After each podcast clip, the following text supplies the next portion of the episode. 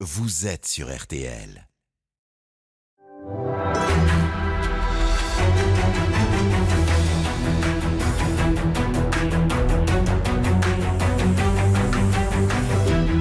Jury RTL Le Figaro LCI.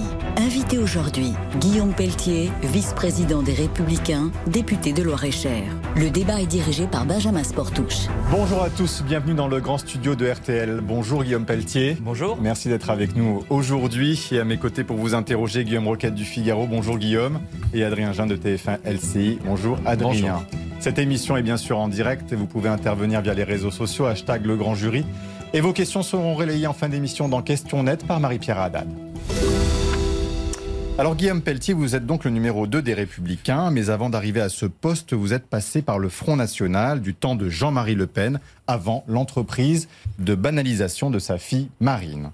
Alors du fait de cet historique, plus que pour toute autre personnalité de droite, la question de votre compatibilité avec la présidente du Rassemblement national se pose. Pourriez-vous gouverner avec elle? Cette semaine, dans la presse, vous semblez déjà faire un pas vers cette option en clamant qu'il ne faut pas une seule voix pour Emmanuel Macron en 2022. Nous en parlerons bien sûr dans cette émission. Le chef de l'État qui vous taille des croupières en s'emparant des thématiques habituelles de la droite et au passage de vos militants, au point de s'interroger sur la raison d'être même des républicains de votre parti pour un tiers des Français, selon un sondage, un tiers seulement des Français jugent que vous êtes un parti utile. Pour tenter de conjurer le sort, vous faites, vous, Guillaume Pelletier, toutes sortes de propositions audacieuses, l'augmentation de 20% des salaires, par exemple, mais qui font table rase ou presque du programme de François Fillon de 2017. Et certains, dans vos rangs, ne crient pas à l'audace, mais plutôt au reniement. Que leur répondez-vous?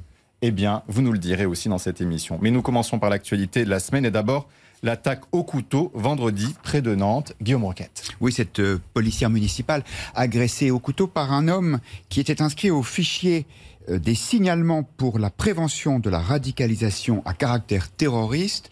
Et cependant, euh, le parquet, en tout cas pour l'instant, considère qu'il ne s'agit pas d'un acte terroriste. Est-ce que vous comprenez cette, cette décision de la justice ou cette position de la justice? Non, même si je lui fais confiance, on verra dans les, prochains jours. Euh, il a été dit par le procureur euh, hier soir qu'il n'était pas euh, impossible que cela change dans les prochaines heures en, en, fonction des investigations. Moi, ce qui me marque le plus, d'abord, c'est la honte que je ressens au nom des Français, au nom des Français silencieux, à l'égard d'une classe politique qui systématiquement, à chaque agression, à chaque attentat, nous remet la pièce de théâtre, euh, l'indignation, les bougies, les commémorations. On en a marre. La politique, la noble politique, ce sont des actions efficaces et courageuses. Sur la question du terrorisme, et sur la question du terrorisme islamique en particulier, il y a deux mesures très concrètes que nos compatriotes attendent et que nous devrons mettre en œuvre une fois revenus aux responsabilités. La première, c'est d'expulser systématiquement tous les étrangers fichés au fichier FSPRT que vous évoquiez à l'instant.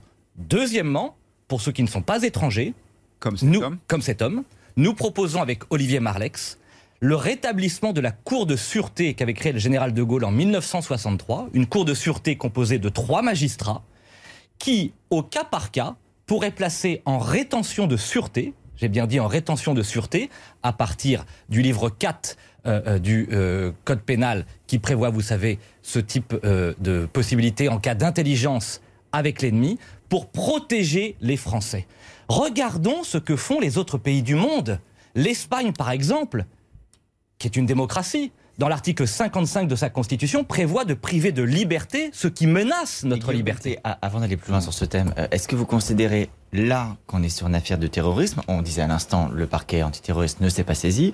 Jean-Luc Mélenchon, lui, prenait euh, l'affaire par l'autre biais, euh, en s'émouvant vendredi, et, euh, de la manière suivante 31 000 lits de psychiatrie de moins en 30 ans, voilà le résultat. Lui, il voit plutôt une défaillance du système de santé français plutôt qu'une défaillance de nos mesures antiterroristes.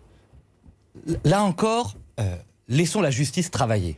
Mais l'idée même de psychiatriser systématiquement ou la délinquance ou le terrorisme est insupportable pour les Français. Peut-être que dans ce cas précis, c'est le cas.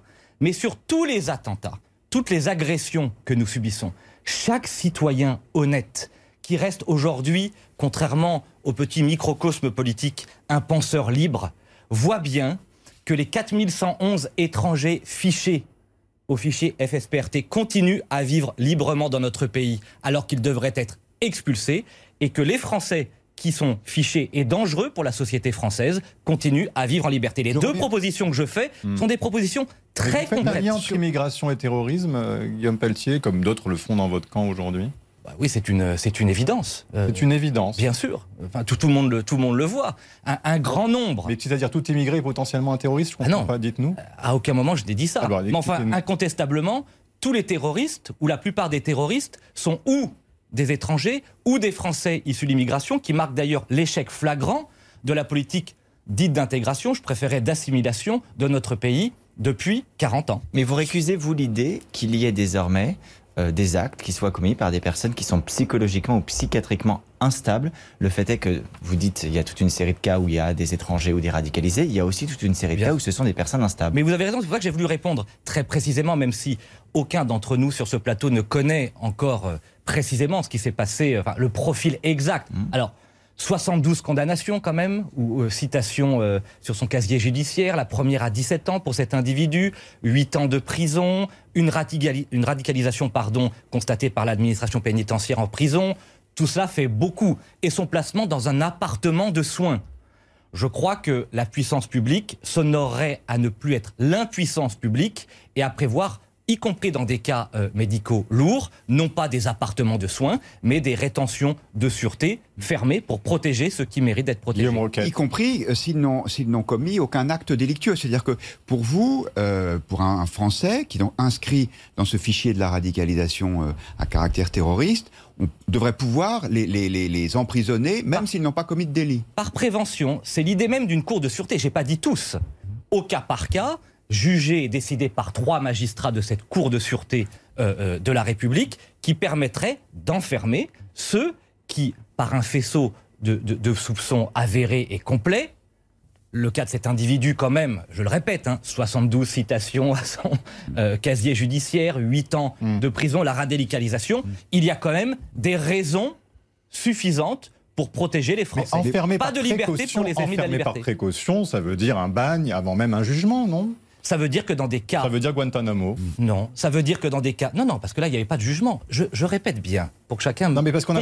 C'est pas rien d'enfermer avant ah non, par prévention. C'est quand même pas... tout le système judiciaire actuel. Ça n'est pas rien. Qu'on met à mal. Ça n'est pas rien. Mmh. C'est la raison pour laquelle je souhaite, comme d'autres d'ailleurs, une justice d'exception pour ces cas particuliers, que ce ne soit pas euh, la, la, des élus, des journalistes euh, qui d'un coup décident euh, ou désignent à la vindicte mais une cour de sûreté avec trois magistrats spécialisés, c'était le cas de 1963 à 1981 dans notre pays, ça a existé, et qui pourrait enfermer en prévention ceux qui menacent la sécurité. en prévention. vous, vous, assumez d'une certaine manière de dire qu'en fait on va sortir de l'état de droit ou au moins changer l'état de droit à la française, celle qu'on connaissait. Euh, si j'ai bien compris, vous voulez même sortir de la Cour européenne des droits de l'homme parce qu'en fait les droits de l'homme ça entrave notre sécurité aujourd'hui? Oh que non, les droits de l'homme, c'est un bien très précieux, et tant se sont battus pour pouvoir les bâtir. et nous devons les préserver et y tenir comme à la prunelle de nos yeux. Hmm. Il n'empêche, il n'empêche, si, ce qui est le cas aujourd'hui, la Cour européenne des droits de l'homme, de manière excessive et caricaturale, bride la souveraineté des peuples et des nations. On l'a vu dans un certain nombre de cas, puisque la Cour européenne euh, des droits de l'homme avait empêché la France, par exemple, d'expulser alors que la justice française euh, et l'État français avaient décidé d'expulser. Mais si elle le fait dans les droits de l'homme Comment? Si elle le fait dans les droits de l'homme. Alors, pour ça que je souhaite, comme d'autres, là encore, euh, non pas en sortir définitivement, en sortir provisoirement pour contraindre les juges européens à respecter demain l'équilibre entre les droits de l'homme et la souveraineté des peuples. Les droits de l'homme, ce ne peut pas être l'excuse d'une minorité qui, par idéologie, empêche les États et les peuples de retrouver leur souveraineté. Est-ce que l'Espagne ne respecte pas les droits de l'homme lorsqu'elle crée cet article 55 de la Constitution qui annonce qu'il n'y aura plus de liberté pour les ennemis de la liberté? Je ne le crois pas. Et est-ce que le Conseil constitutionnel euh, tombe dans, les, dans cette dérive que vous décrivez en tout cas de la Cour européenne des droits de l'homme? Par exemple, quand il euh, censure le fameux article 24, même s'il a changé de nom, de la loi sur la sécurité intérieure, qui prévoyait qu'on ne pouvait pas euh, diffuser de façon malveillante des photos de, de- de policiers. Est-ce que là, le Conseil constitutionnel en fait trop en matière de droits de l'homme? Oui, moi je. Cette idée qu'on a beaucoup travaillé avec Olivier Marlex et, et- et les parlementaires, un député sénateur des Républicains, de cette cour de sûreté hein, sur les euh, problèmes que nous évoquions, permettrait d'échapper à cette hyper-judiciarisation de la vie euh, euh, française. C'est-à-dire qu'aujourd'hui, rien que sur la question des étrangers, il y a le tribunal, il y a le cour d'appel, la cour d'appel, il y a le Conseil d'État. L'idée, c'est de créer une justice exceptionnelle, Sans appel. Sans appel possible, la Cour de sûreté de la République avec trois magistrats spécialisés. Sans, appel. C'est- c'est- c'est- ça, ça vous paraît euh, être euh, judicieux et, et- et que ça ne pourrait correspondre à ce que le Conseil constitutionnel, vous savez très bien qu'il y aurait une sanction ou que le Conseil constitutionnel s'y opposerait. C'est Eh bien, si le Conseil constitutionnel s'y oppose, nous pourrons proposer ça par référendum au pour peuple changer français. la Constitution. Bien sûr. Surtout, Vous savez, on, moi peut, je... on chan- on peut changer, on peut jouer comme ça avec la Constitution et la remanier euh, Oh, en nous- fonction des lois euh, d'exception. Elle a été changée combien de fois depuis 1958 De très nombreuses fois, et parfois pour des sujets bien plus dérisoires et secondaires. Ce qui compte demain, c'est de rétablir l'autorité de l'État, de protéger les plus fragiles et les plus vulnérables. Moi, en cet instant, je pense à toutes celles et ceux qui sont morts, à toutes celles et ceux qui ont failli mourir et qui sont aujourd'hui menacés par le terrorisme. Ce que je veux faire, ce que je veux bâtir, c'est permettre à mes enfants, à nos enfants, de vivre dans une France sûre euh, et prospère. C'est ça l'enjeu de cette élection présidentielle qui vient. Alors, un enjeu sujets- civilisationnel et culturel et non même pas un enjeu politique et électoral. Guillaume Pelletier, vous rappelez qu'il y a une présidentielle euh, l'année prochaine pour ceux qui l'auraient oublié. Est-ce que sur ces sujets-là, tout ce que vous nous dites là, c'est ce que Xavier Bertrand défendra, puisque vous le soutenez, ou c'est ce que vous lui proposez de défendre? Alors, je, je suis numéro 2 des Républicains, je n'ai pas encore annoncé euh, officiellement euh, qui je soutiendrai, Xavier même si vous avez tout à fait eu raison de, de noter que je considère qu'aujourd'hui, Xavier Bertrand est, est le mieux placé Mhm. à la tête d'une région populaire, incarnant cette droite populaire que j'appelle euh, de mes voeux. Nous échangeons régulièrement, comme avec d'autres responsables de ma famille politique, et mon travail, mon rôle, de manière très collective, avec Christian Jacob, avec Damien Abad, avec Bruno Retailleau, c'est de faire des propositions pour bâtir le grand projet d'alternative de la droite française. Et ces propositions, nous y travaillons ensemble. Il en a d'ailleurs porté un certain nombre dans le débat public lui aussi. À- quel moment vous direz formellement si vous souhaitez que Xavier Bertrand soit le candidat de votre famille politique À partir de cet été, au lendemain des élections régionales, laissons passer le scrutin qui vient, qui a lieu désormais dans, dans trois semaines, des élections régionales et départementales. Et ensuite, nous devrons, nous, à droite, au plus tard au mois de septembre, euh, désigner et soutenir celui qui est le mieux Alors, placé pour remporter l'élection On, on va présidentielle. y, on va y revenir, mais euh, avant d'aller euh, bien sûr vers l'échéance électorale, une question sur le projet de loi de justice de- d'Éric Dupont-Moretti, parce que vous exprimez aujourd'hui un projet assez sécuritaire, hein, celui que vous défendez au sein des Républicains, et dans le projet qui a été défendu par le garde des Sceaux figure la fin de la réduction automatique des peines, une peine de sûreté portée à 30 ans pour un crime contre un policier ou un gendarme, la suppression des simples rappels à la loi. Eh bien, dans vos rangs, 37 députés ont voté contre, et 59 se sont abstenus, dont vous, alors que plusieurs de ces propositions eh bien, figuraient dans votre programme, ou en tous les cas étaient soutenues par les vôtres. Il y, a- une contradiction quand même, non? Non, c'est-à-dire que, comme tout en politique, vous savez, tout n'est pas euh, blanc ou noir. Ce que je regrette et ce que nous reprochons à l'égard du garde des Sceaux, c'est qu'il s'est présenté non pas comme le ministre des victimes, mais comme le ministre des coupables. Il s'est lui-même annoncé comme le ministre des détenus. On en a marre, là encore. Mais il faut voir l'exaspération donc et vous la avez voté sur colère le ministre plutôt que sur les mesures Oui. non, parce que dans, dans ce, dans ce texte, tout ce que je viens d'évoquer Mhm. et tant d'autres choses sur lesquelles nous pourrions euh, revenir dans quelques instants manque. Il y a quelques avancées issues là. Je n'ai donc pas voté contre. Mais tout ce qui va être essentiel, je vais vous donner quelques exemples. Je propose, nous proposons, la création dans chaque département de France d'un centre éducatif fermé à encadrement militaire. Ça a été créé par euh, Jean-Louis Borloo et Michel Alliot-Marie dans les années 2000. Ça s'appelle les EPID. Mais pourquoi Ils ne pas déjà voter pour ce qui est Mm. proposé là Guillaume Pelletier, on peut se dire que ça se fait par étapes. On peut voter pour ce qui est proposé Non, là, la- quitte la- à faire plus plus tard. La situation est trop grave est trop douloureuse, elle est même vertigineuse pour nos concitoyens, pour que nous acceptions, nous, en tout cas moi, la politique des petits pas. Euh, Bah quel- Alors pourquoi ne pas avoir voté contre? Vous êtes abstenu. Donc, euh, Parce un peu que- illisible quand parce, même. parce que non, c'est très lisible, parce que les propositions que nous faisons, création d'un centre éducatif fermé par département, création d'une force d'intervention spéciale dans, dans les 1000 quartiers qui aujourd'hui, selon le ministère de l'Intérieur, échappent à l'autorité de l'État, une force d'intervention spéciale avec des douaniers, des gendarmes, des policiers, des magistrats pour mettre fin au trafic et à la loi des bandes, tout cela n'y figure pas. Vous le savez très bien qu'Emmanuel Macron, c'est non seulement le pire président de la Ve République, Mais vous disiez la même Mais c'est le François président de tous Vous les disiez la laxismes. chose de François Hollande, hein, le pire président de la Ve République. Ah oui, Alors, depuis une dizaine d'années, de manière incontestable, la France est en train de s'effondrer. Emmanuel Macron est pire que François Hollande. Ah, Parce que euh, vous disiez Dans- par aussi rapport à François qu'il était pire. Oui, par rapport à l'espérance formulée par lui-même en 2017, la désillusion est Mais considérable. il a pourtant une assez Je vais vous donner quelques- si vous pourtant- permettez, Oui, oui, vous- mais il a, il a quand même une assez bonne popularité quand Je vais vous donner- d'opinion. hein. Vous savez, la popularité ne, ne fait pas l'élection. On en reparlera dans, dans un an.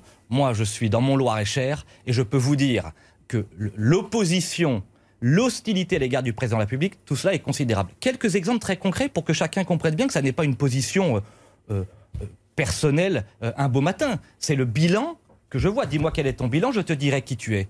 Emmanuel Macron, c'est le président de 2600 milliards d'euros de dette. C'est le président de 1000 milliards d'euros d'impôts chaque année.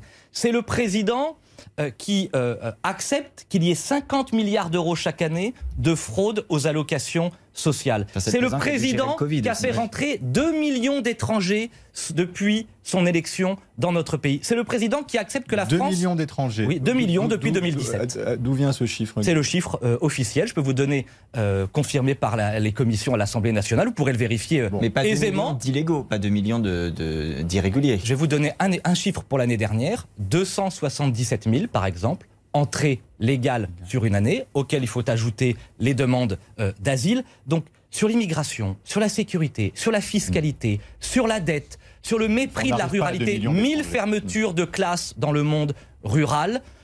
Sur tous les sujets, Emmanuel Macron a échoué. Il faut donc une alternative au macronisme. C'est un échec euh, global. Vous mettez aussi tous les ministres dans le même sac. Est-ce que vous considérez que Gérald Darmanin, euh, pour prendre cet exemple euh, qui n'en est pas un anodin, lui fait le, travail, il défend les policiers, il est pour plus de fermeté Oui, qu'il y en ait euh, ici ou là quelques-uns qui sortent un peu du lot en essayant de ne pas avoir totalement oublié, malgré leur trahison, les valeurs qui ont fondé leur engagement politique, sans doute. Quand Gérald Darmanin défend les policiers, je suis d'accord avec Gérald Darmanin. Quand Bruno Le Maire défend euh, le monde de l'entreprise et les PME, je suis d'accord avec Bruno Le Maire. Mais enfin, rien que sur la question euh, de Bruno Le Maire, il est assez facile de dépenser l'argent euh, euh, des Français. Le grand enjeu Mais qui vient, par exemple, sur le plan faire. économique, c'est de baisser les impôts et de réduire la dette. C'est facile de dépenser l'argent des Français. Fallait pas faire ce quoi qu'il en coûte qui a permis de soutenir l'économie et Bien qui sûr. permet qu'aujourd'hui, la reprise pointe le bout de son nez Et que tous Bien sûr que si, fait aussi à la- d'ailleurs. bien sûr que si, à la condition de présenter, ce qui n'est toujours pas le cas, un plan demain de réduction de la dette et des déficits. Qu'allons-nous faire de la dette Covid? Qu'allons-nous faire de la dette des Français?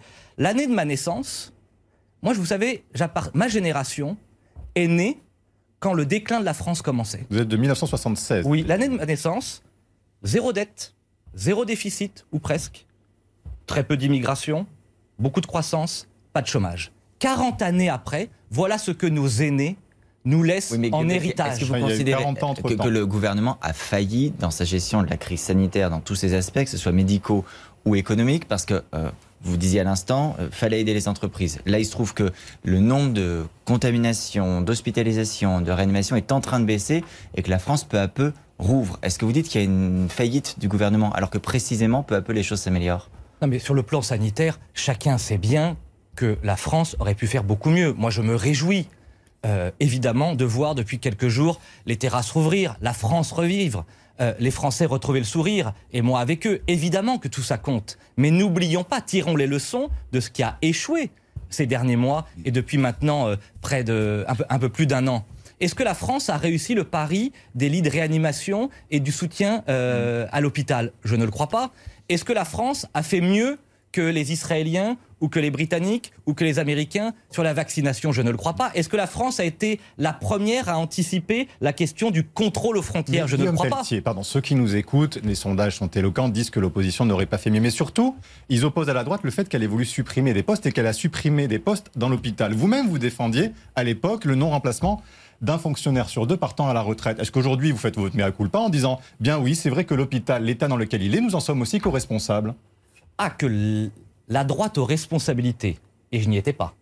Vous en Ah, conviendrez, bah, vous je n'ai été soutien. Je ne suis ni haut fonctionnaire, je n'ai jamais été ministre et je n'ai jamais participé à aucune majorité ni aucun gouvernement. Mais vous avez été un soutien de Nicolas Sarkozy, qui était président de la je suis République. très à l'aise pour vous dire que le bilan des 40 années dont je viens de parler, la droite n'en est pas totalement exemptée, de Mhm. manière incontestable. Et que l'enjeu qui vient, pour nous, la nouvelle génération, c'est de retrouver les fondamentaux euh, d'une droite forte et populaire. Je parle souvent du RPF du général de Gaulle, du RPR de Jacques Chirac de 1976. Oui, la droite parfois a failli une fois aux responsabilités. Et, vous le- si vous revenez aux responsabilités, vous ne supprimerez plus de postes à l'hôpital.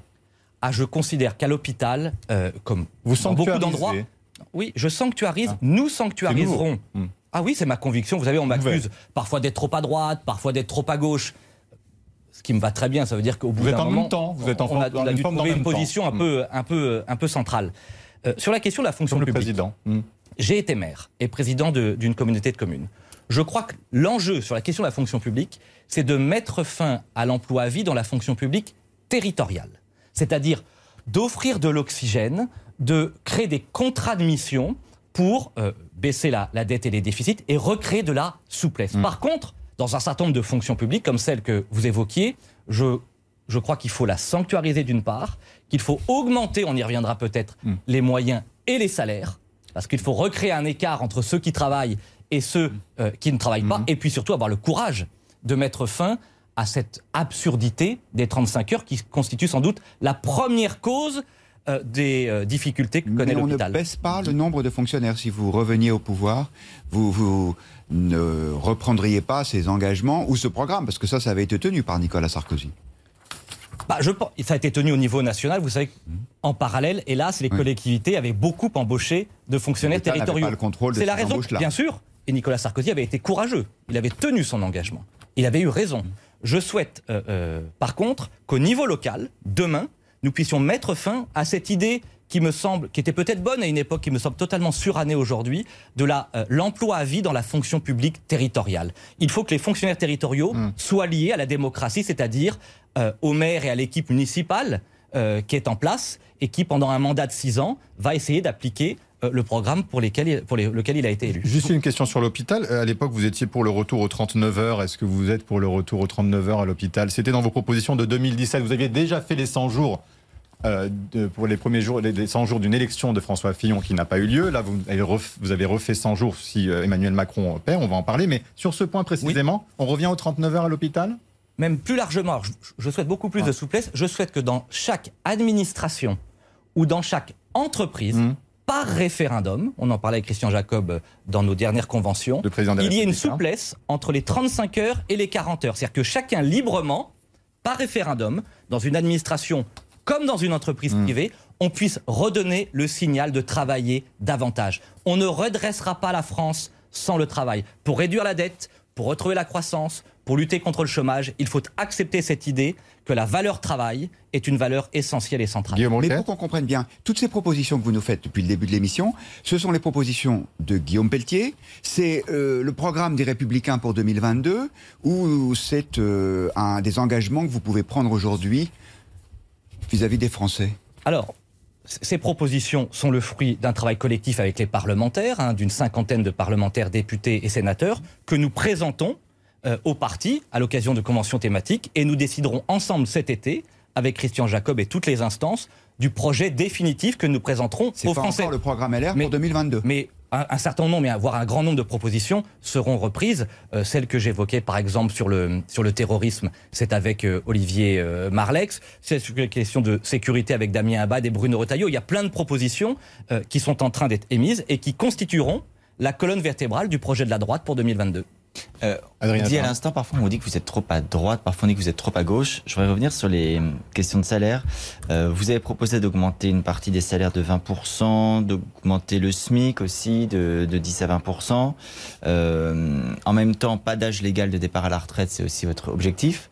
Euh, Qu'est-ce que vous voulez vraiment faire, Guillaume Pelletier? Est-ce que vous avez une direction, une idée déjà précise De quel côté? Est-ce qu'il faut justement aller plus à droite ou plus à gauche sur ces questions salariales et économiques? Oui. Le cap que j'aimerais que la droite définisse, c'est de mettre fin à la double peine que la France subit depuis 40 ans. Au fond, la France, elle est trop socialiste à l'intérieur, avec le poids des normes, des taxes, des impôts, de la bureaucratie. Elle est trop libérale à l'extérieur, avec la naïveté commerciale, des frontières passoires et des traités internationaux qui ne défendent pas l'intérêt de nos peuples européens. Pour répondre et mettre fin et au mondialisme et au socialisme. Pour moi, la valeur qui doit être réhabilitée, c'est celle du patriotisme. Et que le patriotisme s'appuie sur trois grandes idées. le travail, la valeur travail, pour lutter contre les excès de l'assistanat, la valeur d'autorité, pour lutter contre euh, la délinquance et l'islam politique, et la valeur de liberté pour lutter contre toutes les bureaucraties et le centralisme parisien. Ma conviction, c'est que c'est la droite parvient à retrouver euh, ces valeurs fondamentales et fondatrices du gaullisme. Le travail, l'autorité, la liberté. Nous serons en mesure de rassembler une majorité d'électeurs, d'où qu'ils viennent, tous les électeurs patriotes, tous les électeurs républicains, au fond l'union des patriotes et des républicains des deux rives, de ceux qui ne veulent plus d'Emmanuel Macron, qui est né, Emmanuel Macron, politiquement, le 11 mai 2011, lorsque euh, le think tank Terra Nova publia ce rapport fameux de 80 pages qui institutionnalisa le divorce de la gauche avec les classes populaires pour dire que la gauche demain, c'est uniquement les minorités et les surdiplômés. Eh bien, pour moi, la France, c'est l'immense majorité silencieuse, le milieu de Soyons concrets, vous, voulez réhabiliter la valeur travail et vous faites une proposition spectaculaire qui est l'augmentation des salaires de 20%. Ah, L'idée, c'est pas que les entreprises payent plus cher, c'est que les charges baissent et vous financez ça, si on a bien compris, par une taxe de 2% sur euh, les transactions financières. Mais ça veut dire 2% sur, sur toutes les. À chaque fois qu'on utilise sa carte bancaire pour faire un achat, vous faites une taxe supplémentaire de 2%. Alors, je vous l'explique très bien cette mesure de manière très concrète. Oui, c'est une mesure révolutionnaire qui change radicalement de philosophie. Depuis 100 ans, l'État a décidé de taxer le travail pour financer le modèle social français. Moi, je propose que demain, on ne taxe plus le travail, mais qu'on taxe les mouvements d'argent. Et je vais expliquer comment. Je propose donc que chaque Français voit son salaire brut, son revenu brut, sa pension brute pour les retraités, et ça vaut pour le public comme le privé, devenir son revenu net. Le brut devient votre net. C'est quand même un changement colossal. Parce qu'il y a 20% à peu près de charges Exactement. J'y ajoute la suppression de toutes les cotisations patronales pour les PME, TPE. Vous imaginez le choc de compétitivité. Pour financer ces 450 milliards mmh. d'euros de suppression d'impôts, ce sont des suppressions mmh, d'impôts et de taxes. C'est énorme. Je propose, avec des économistes français et suisses, d'ailleurs cette idée sera soumise à référendum en Suisse en 2022, preuve qu'elle n'est pas si farfelue que ça, je propose la création d'un micro-prélèvement de 1 à 2% sur tous les paiements scripturaux et électroniques du quotidien. Exemple très mmh, concret, vous êtes un salarié qui aujourd'hui gagnait 1700 euros net. Demain, avec cette mesure, vous gagnerez 2200 euros net. Mmh. Et si vous dépensez tout votre salaire, ce qui est rarement le cas, parfois en épargne, vous paierez un micro-prélèvement de 2%, c'est-à-dire de 44 euros. Comme il y a 27 000 milliards de mouvements d'argent et scripturaux chaque année en France selon la Banque de France, 2% de 27 000 milliards, ça fait un peu plus de 500 milliards de recettes pour financer le modèle social français. C'est l'heure de la question en plus. Le grand jury, la question en plus. Bonjour, Arnaud Boisseau, porte-parole de l'association Stop Homophobie qui au quotidien lutte contre les actes anti-LGBT+. En 2010, pionnière, la France retirait de la liste des affections psychiatriques la transidentité. En 2021, vous apparaissez en une transphobe d'un journal condamné pour provocation à la haine qui titre Le délire transgenre. Était-ce réellement votre place? Guillaume Pelletier, rapidement avant la pause. D'abord, chaque journal est libre euh, euh, d'éditer une une et avec Gabriel Attal, d'ailleurs porte-parole du, gouvernement, nous avons fait une interview dans, Valeurs Actuelles, mm. qui est un journal libre.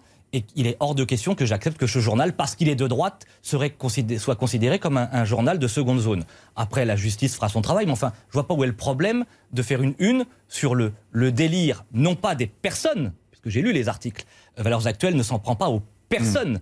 il s'en prend à, ce, à cette tyrannie des minorités, oui, qui est en train d'abîmer de, notre pays, puisque aujourd'hui, aujourd'hui. Donc une, tyrannie des minorités euh, homosexuelles, par exemple, ou ah ben, transsexuelles je, je vais vous donner quelques exemples. Très rapidement. Si vous aimez la France et que vous êtes patriote, on dit que vous êtes raciste. Si vous croyez que chaque enfant a droit hmm. à un père et une mère, on vous considère comme homophobe. Si vous défendez l'altérité homme-femme, on considère que vous êtes machiste. si vous, si vous défendez le nucléaire ou la monde, le monde rural, on vous, on vous accuse. Si vous arrivez au pouvoir, vous abrogez le mariage pour tous ou pas? Vous étiez. Comment? Est-ce que si vous arrivez au pouvoir, vous abrogez le mariage pour tous? Vous étiez un des fers de lance de la, de, de, la contestation anti-mariage pour tous à l'époque. Est-ce que vous l'abrogez ou vous le maintenez? Non.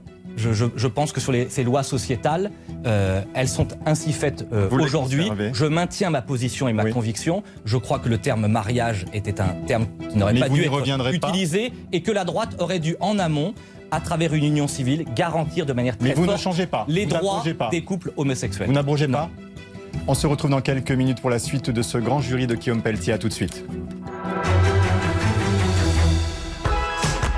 Et si vous achetiez des produits français? Sur un site français chez Cdiscount, pendant les French Days du 27 mai au 2 juin, nous vous proposons, en plus de nos offres exceptionnelles, une large sélection d'articles made in France. Et oui, on a tous plein de bonnes raisons de faire appel à Cdiscount. Et avec nous, vous faites le choix du e-commerce français. French Days, les journées françaises. Vous projetez d'installer une pompe à chaleur chez vous pour remplacer votre vieille chaudière. On en parle avec Bruno par téléphone qui vient justement d'utiliser les services Easy by EDF. Et Bruno, je crois que vous avez trouvé ce service très performant. Oui, j'avais une chaudière qui était obsolète et je voulais euh, changer pour une pompe à chaleur. Alors je suis allé sur le site Easy by EDF où j'ai rempli un formulaire. D'accord. Un conseiller m'a rappelé rapidement et on m'a proposé un accompagnement personnalisé. Et cela consiste en quoi? Alors, il a diagnostiqué toute mon installation avant de me proposer le modèle idéal, qui n'était pas le plus cher en plus. Et puis il a mandaté un expert du réseau Easy by EDF pour l'installation qui était un artisan RGE. Et là, vous avez fait une, une demande d'aide de l'État? Ah non, ça aussi, c'est le conseiller Easy qui s'en est occupé. Moi, j'ai juste payé la différence. Ça a été très simple de passer par Easy. En effet. Merci beaucoup, Bruno. On en parle. L'énergie est notre avenir, économisons-la. Lidl. Allô patron, ça s'arrête plus. Comment ça, ça s'arrête plus? Eh ben c'est Lidl, ils recrutent encore. Mais où ça? Partout en France. Quel contrat? Quel poste? Des CDI pour des postes d'équipiers polyvalents en supermarché et d'opérateurs logistiques en plateforme logistique. Des profils? Alors, euh, pas d'expérience requise, mais des candidats organisés, polyvalents, efficaces et aimant le travail en équipe. Un, un peu mes qualités, quoi. Oh, première nouvelle. Sinon, quoi d'autre? Eh ben cette année, ils recrutent 3000 personnes. Euh, c'est pas pour rien qu'ils sont certifiés top employeurs. Oui, eh ben nous, on est top mal. Postulez sur le site emploi.lidl.fr. RTL, il est 12h30. Les infos, Yann Boucherie. Bonjour Yann. Bonjour à tous. Le village du Lardin Saint-Lazare en Dordogne toujours confiné. Un forcené armé retranché dans la forêt après avoir tiré sur des gendarmes et au moins un hélicoptère. Philippe de Maria, vous êtes sur place et vous venez de traverser la petite bourgade. Oui, un village très calme ce midi, presque personne dans les rues. De rares habitants m'expliquent sur le pas de leur porte qu'ils ont entendu cette nuit comme des pétards. Deux véhicules de gendarmerie sur lesquels le tireur a fait feu sans faire de blessés sont encore visibles dans les rues, pneus crevés, vitres explosées. L'homme est toujours en fuite dans la forêt, une forêt épaisse, un terrain très accidenté. 200 gendarmes sont actuellement mobilisés ici en Dordogne. Merci Philippe de Maria en direct du Lardin Saint-Lazare. Si vous êtes à la recherche d'un emploi saisonnier, vous allez peut-être trouver votre bonheur 10 000 jobs d'été seront proposés dès demain sur la plateforme du gouvernement Un jeune, une. Il s'agit d'une initiative de 35 chefs d'entreprise qui signent une tribune dans le journal du dimanche. Leclerc, Decathlon, Caisse d'épargne. La jeunesse d'aujourd'hui ne doit pas être une génération sacrifiée, écrivent ses dirigeants. Les sports et le pilote suisse de Moto 3, Jason Dupasquier, accidenté hier en qualification du Grand Prix d'Italie, est décédé ce matin à l'âge de 19 ans, on vient de l'apprendre. Il a succombé à ses blessures à l'hôpital Careggi à Florence où il avait été transporté. Un mot de météo, les régions de la moitié nord profiteront du soleil cet après-midi alors que le ciel restera un peu plus incertain dans le sud. Les températures cet après-midi iront de 16 à Dunkerque à 28 à Carpentras. Dans un instant, le retour du grand jury avec Benjamin Sportouche. Simone a 94 ans. Elle est en bonne santé, mais il y a des choses qu'elle ne peut plus faire. Sa fille Aude passe chez elle tous les soirs après le travail pour lui faire ses courses et vérifier que tout va bien. Un jour, elle décide enfin d'appeler Petit-Fils. Grâce à Petit-Fils, une auxiliaire de vie professionnelle vient chaque jour chez Simone lui préparer son dîner et passer la nuit avec elle. Petit-Fils, l'aide à domicile sur mesure pour les personnes âgées. Petit au pluriel, fils.com. La vie est un roman de Guillaume Musso est enfin en poche. La petite Carrie, fille d'une célèbre romancière, disparaît chez elle à Brooklyn. L'enquête de police ne donne rien. Pourtant à Paris, un écrivain en cœur broyé détient la clé du mystère. La vie est un roman, une histoire étourdissante de Guillaume Musso, à découvrir au livre de poche. Philippe Poupon, vous savez, c'est un grand navigateur. Et dans la vie, il a besoin d'aide auditive. Jusqu'à présent, il n'en avait qu'une seule paire, ce qui n'est pas très prudent en cas de problème. Alors pour lui, comme pour tout le monde, j'offre une deuxième paire d'aides auditives pour 1 euro de plus. Et ça, c'est quelle que soit la première paire. Chin Chin Audio, pour l'achat d'une paire d'appareils auditifs, bénéficiez d'une deuxième paire pour 1 euro de plus. Rendez-vous sur alainflelou-acousticien.fr. Valable jusqu'au 31 août 2021, voire conditions en magasin, dispositif médical CE. Lire attentivement la notice, demandez conseil à votre audioprothésiste.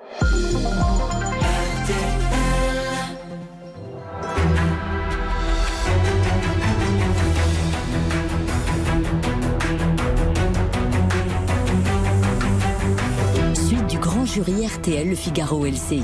Invité aujourd'hui, le vice-président des Républicains, député de Loire-et-Cher, Guillaume Pelletier. Le débat est dirigé par Benjamin Sportouche. Avec à mes côtés Guillaume Roquette du Figaro et Adrien Gindre de TF1 LCI. On en vient à 2022, c'est demain, c'est dans un an, ça va passer très vite. Et vous avez eu ces propos dans Valeurs Actuelles, pas une voix pour Emmanuel Macron en 2022, Adrien Gindre.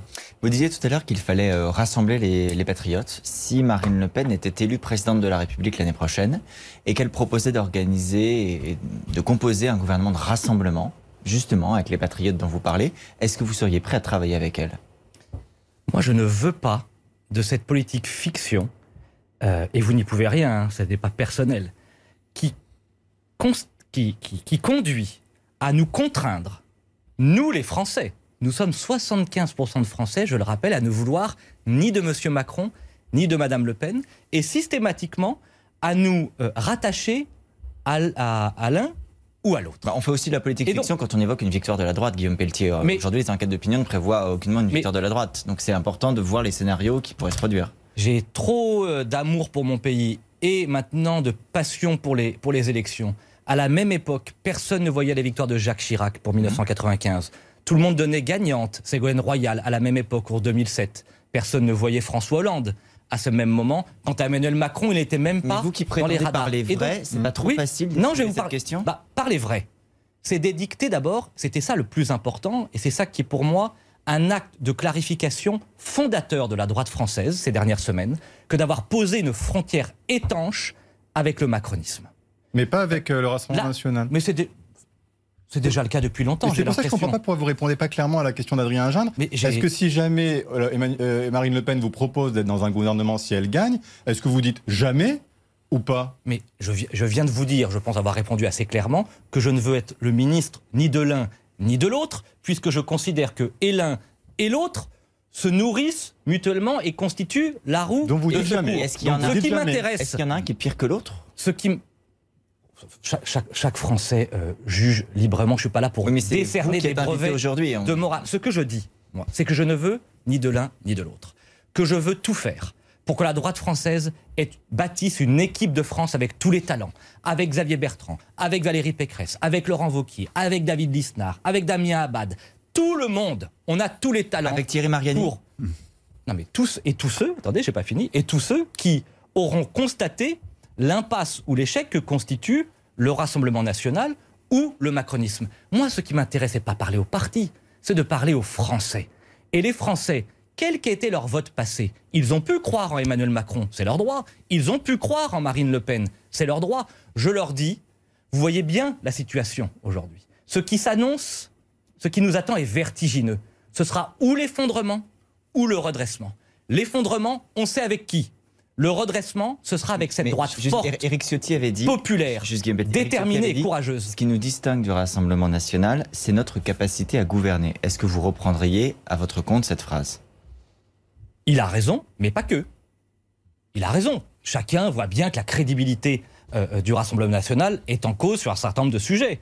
Je vais même plus loin. Je considère que sur les questions économiques et européennes, nous avons des différences majeures. La retraite à 60 ans, euh, euh, les 35 heures euh, pour l'éternité, la sortie de l'euro, le fait que l'Europe ne permette pas d'être plus fort à, à plusieurs, tout ça nous différencie. Mais, Mais je suis pas là pour édicter des différences, je suis là pour fédérer et rassembler. Moi, je lance un appel aujourd'hui, à nouveau, fort, à l'union sacrée de tous les patriotes et de tous les républicains, des deux rives, y compris aux électeurs du Rassemblement national qui ne sont pas des citoyens de seconde zone et qui méritent notre considération pour mettre fin à l'aventure terrible du macronisme qui est le fossoyeur de la France. Enfin, Marine Le Pen Il dit la même que- chose à l'attention de vos électeurs. Donc, quelque part, vous pouvez vous Mais- retrouver sur mais ce c'est son droit. C'est son Les droit. patriotes, elle dit la même chose. Mais, mais c'est son droit. Mais la question, mais pourquoi à chaque fois que je parle Ah non, de nous je et de la inter- France, vous me ramenez à M. Macron ou à Mme Le Pen C'est votre C'est droit. vous qui en parlez de Ah non. Emmanuel Macron. C'est le pire C'est vous qui me posez beaucoup de questions sur les deux. Moi, ce que je vous dis, c'est que la droite va gagner en 2022. Que la droite va gagner à la condition qu'elle présente un projet de contre-révolution. De contre-révolution pour euh, refaire de la France une nation sûre et prospère, en étant enfin, enfin courageuse sur la sécurité, sur l'immigration, sur l'identité, sur la récompense du travail, sur la lutte contre les excès de l'assistanat, sur la défense du monde rural, sur la réconciliation de la France et la concorde nationale. Ça, ça fait un projet de civilisation. Mais vous êtes d'accord que euh, sur des sujets comme l'immigration, par exemple, euh, vos propositions de- de- d'engager un moratoire ne sont pas éloignées, celles du Rassemblement national. Donc même si vous ne voulez pas faire alliance avec eux, il y a quand même une proximité qui est d'ailleurs soutenue Je veux faire une alliance en avec, termes des idées avec pour vos les électeurs. Français et y compris avec les électeurs du Rassemblement national. Moi, j'en ai marre de cette idée du front républicain où on édicte une frontière entre ceux qui pensent bien et ceux qui pensent compris. mal. Je vais on- vous répondre là Sur- oui, sur le fond, sur l'immigration. Sur le fond, mon programme, ça n'est pas le programme du Rassemblement national. Mon programme, c'est le programme du RPR d'Alain Juppé de 1990, que la droite a eu tort d'oublier. Et qui était ça. soutenu par les centristes d'ailleurs à l'époque. Bien sûr, le RPR et l'UDF. Donc tous ceux qui me donnent des leçons en disant que je suis trop à droite, oublient ce qu'était la droite. Oublient les discours de Jacques Chirac. Oublient le RPR. Oublient les grandes déclarations, les grandes actions du général de Gaulle. Eh bien, si on veut retrouver la fierté d'être de droite et la fierté d'être français, oui, nous devons entamer une politique radicale sur les questions d'immigration et de sécurité parce que la France est en train de s'effondrer et qu'il nous faut donc une génération courageuse euh, crédible, compétente, qui va, à travers des mesures claires, celles que j'évoquais, celles dont nous parlerons peut-être tout à l'heure, euh, réconcilier la France avec le chemin de la grandeur et de la prospérité. C'est possible. Je veux aussi envoyer un message d'espérance. Les Français aujourd'hui, ils n'y croient plus. ils se disent, j'ai ou Macron ou Le Pen. C'est désespérant. Attendez, juste, pardon, est-ce que, ouais. Euh, une, est-ce que, c'était une erreur de parcours votre adhésion au Front National à l'époque ou pas, ou est-ce que vous l'assumez totalement aujourd'hui encore? Ah, vous savez, Simone Veil avait une très belle formule. Les erreurs, elles ne se regrettent pas, elles s'assument.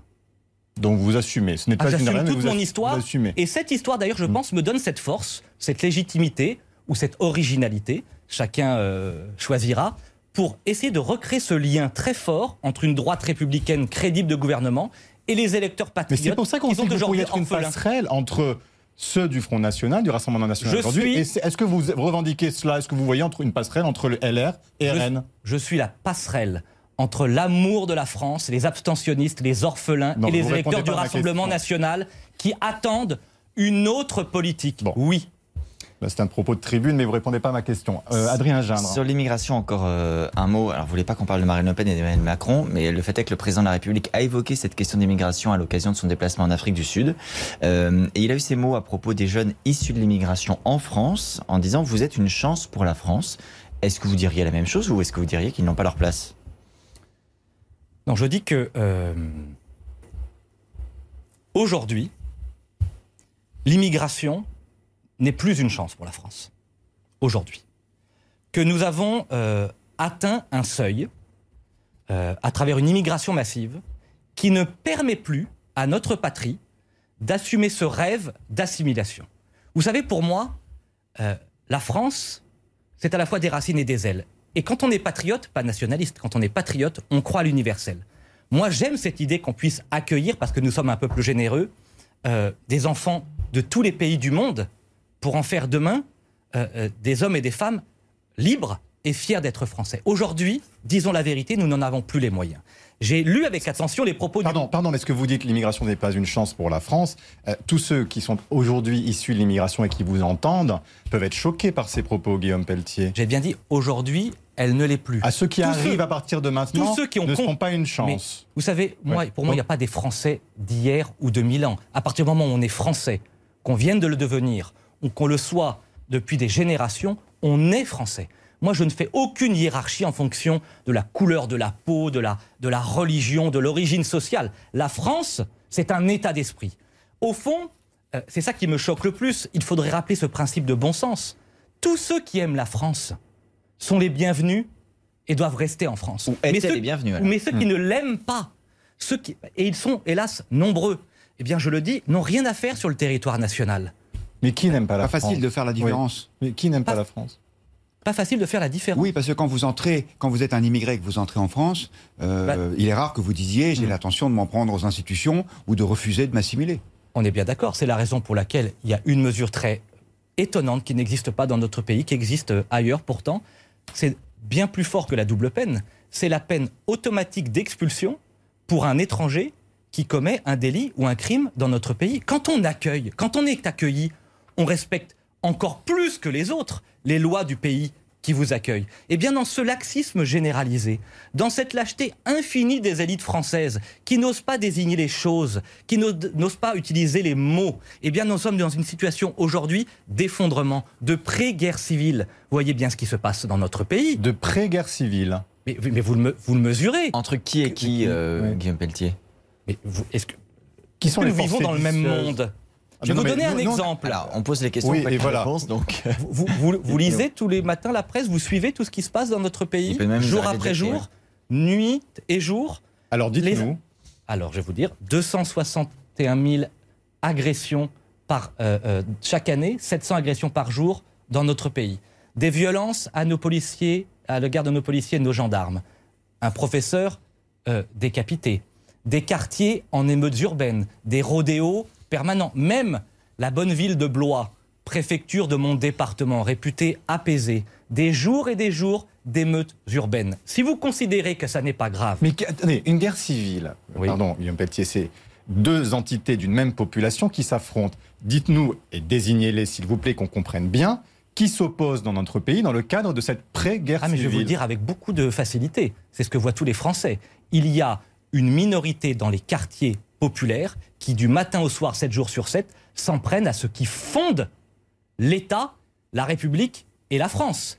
Et à l'égard de nos médecins, regardez le témoignage encore de ce médecin qui quittait un quartier populaire alors qu'il y allait pour aider les plus vulnérables et les plus fragiles. Moi, je viens d'un quartier populaire. Je ne supporte plus qu'une minorité d'individus, quelques dizaines, quelques dizaines, dans chaque quartier, pourrissent la, la vie des gens. Mais Guillaume Pelletier, On quel est en a rapport- marre de Quel ça est le rapport entre un rodéo urbain et un professeur qui est décapité? Ce sont deux faits que l'on peut déplorer.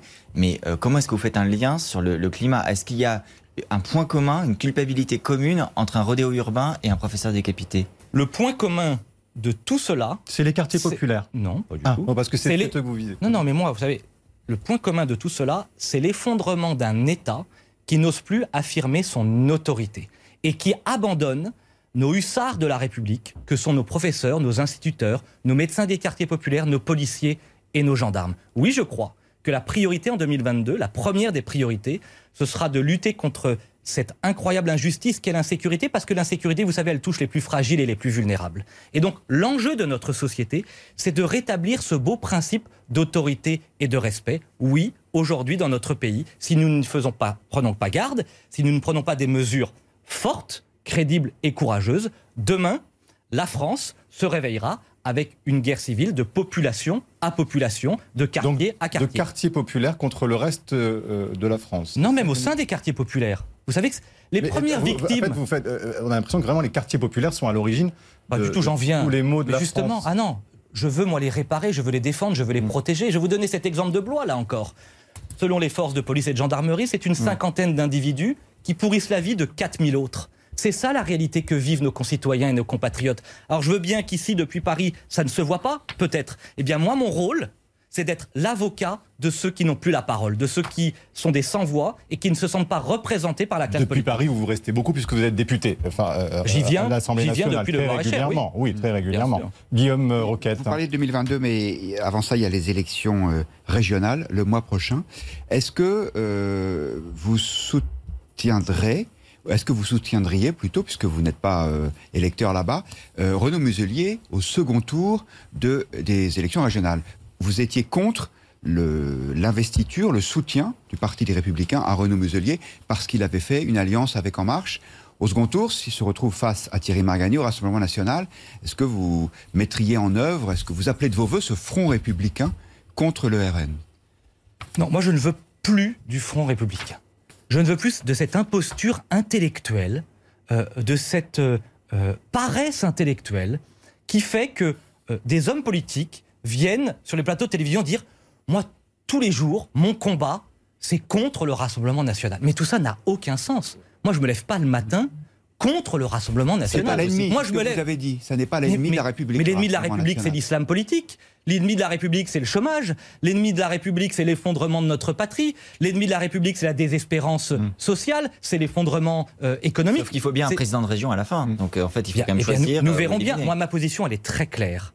Et j'en suis très fier. Avec Eric Ciotti et d'autres. C'est de dire qu'il ne peut pas y avoir de collusion avec la République Oui, en mais si marche. c'est pour faire élire un homme qui vient de la droite. la vous disiez tout à l'heure, je veux rassembler la droite. Renaud Muselier, il est Nous- quand même de droite. Mais nous verrons la configuration du second tour. Moi, je ne suis pas euh, Madame Irma. On a, avec Christian Jacob, et j'en suis très heureux. Mais là, on vous demande pas de choisir entre Macron et Le Pen. On vous demande de savoir si vous soutenez ou pas un homme de droite. Je vous le dis très très clairement. D'abord, on va arrêter de parler de Monsieur Muselier pendant toutes les émissions. Moi, j'aimerais bien qu'on parle de Gilles Platret en Bourgogne-Franche-Comté qui fait une campagne remarquable. Avec de Nicolas, Nicolas Dupont-Aignan. Forissier. Avec Nicolas Dupont-Aignan. Ça, ça vous convient qu'il fasse campagne avec Nicolas Dupont-Aignan Et où est le problème bah, Je sais pas, il, a été, il aurait pu être le Premier ministre de Marine Le Pen. Il l'a été Nicolas Dupont. Et, et Damien Abad, qui est quand même le patron des Il députés des- auxquels vous appartenez, dit qu'il est contre cette alliance. Vous, non Ah, pas du tout. Bah oui, donc ça fait quand même, euh, Mais- au mais sein de votre parti, deux Dupont-Aignan. Oui. a reconnu qu'il s'était trompé. Mais très bien, il a reconnu qu'il s'était trompé. Il noue des alliances. Donc Gilles vous lui dites Platret, revenez avec Je vais nous. vous donner un exemple. Donc il vaut mieux Nicolas Dupont-Aignan que Renaud Muselier, juste pour bien comprendre le. Ça se passe pas.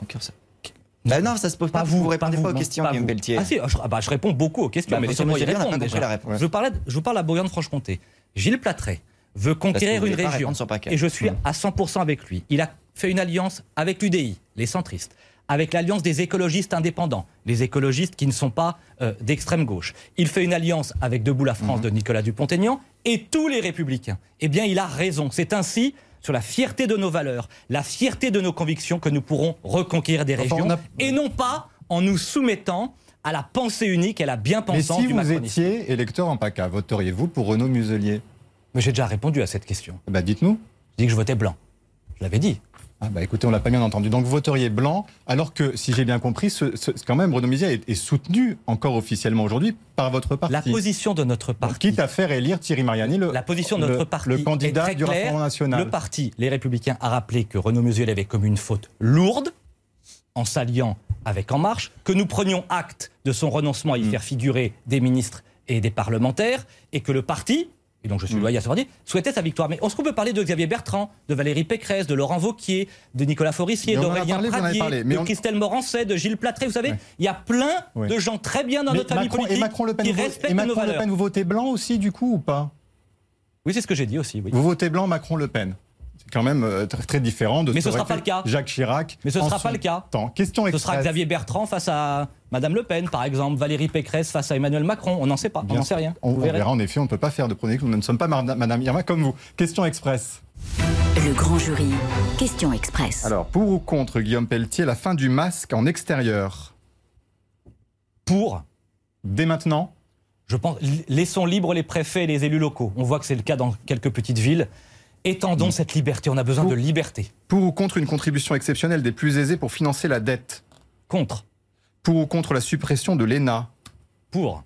Pour ou contre la suppression du corps des préfets Contre la suppression. On a la chance d'avoir des préfets remarquables. Hmm. pour, ou, con- pour ou contre le rachat de la MGN par Amazon Contre. Vous pensez que Amazon ne devrait pas racheter MGM D'accord. Pour ou contre le retour de Karim Benzema en équipe de France Si c'est pour, le- je suis un fan de foot. Si c'est que pour le sport, euh, pour. Si c'est pour le modèle et l'exemple pour notre jeunesse, contre. Il n'est pas un exemple pour notre jeunesse. Ah non. C'est-à-dire Quand on dit vous dire- Bah, quand on s'en prend à notre sélectionneur, quand on dit que la France est raciste, on n'est pas un modèle pour notre. Et on n'a pas le droit à l'erreur ou à, à faire amende honorable ou à C'est la raison pour laquelle je vous ai dit pour. D'accord. Mais je n'oublie pas.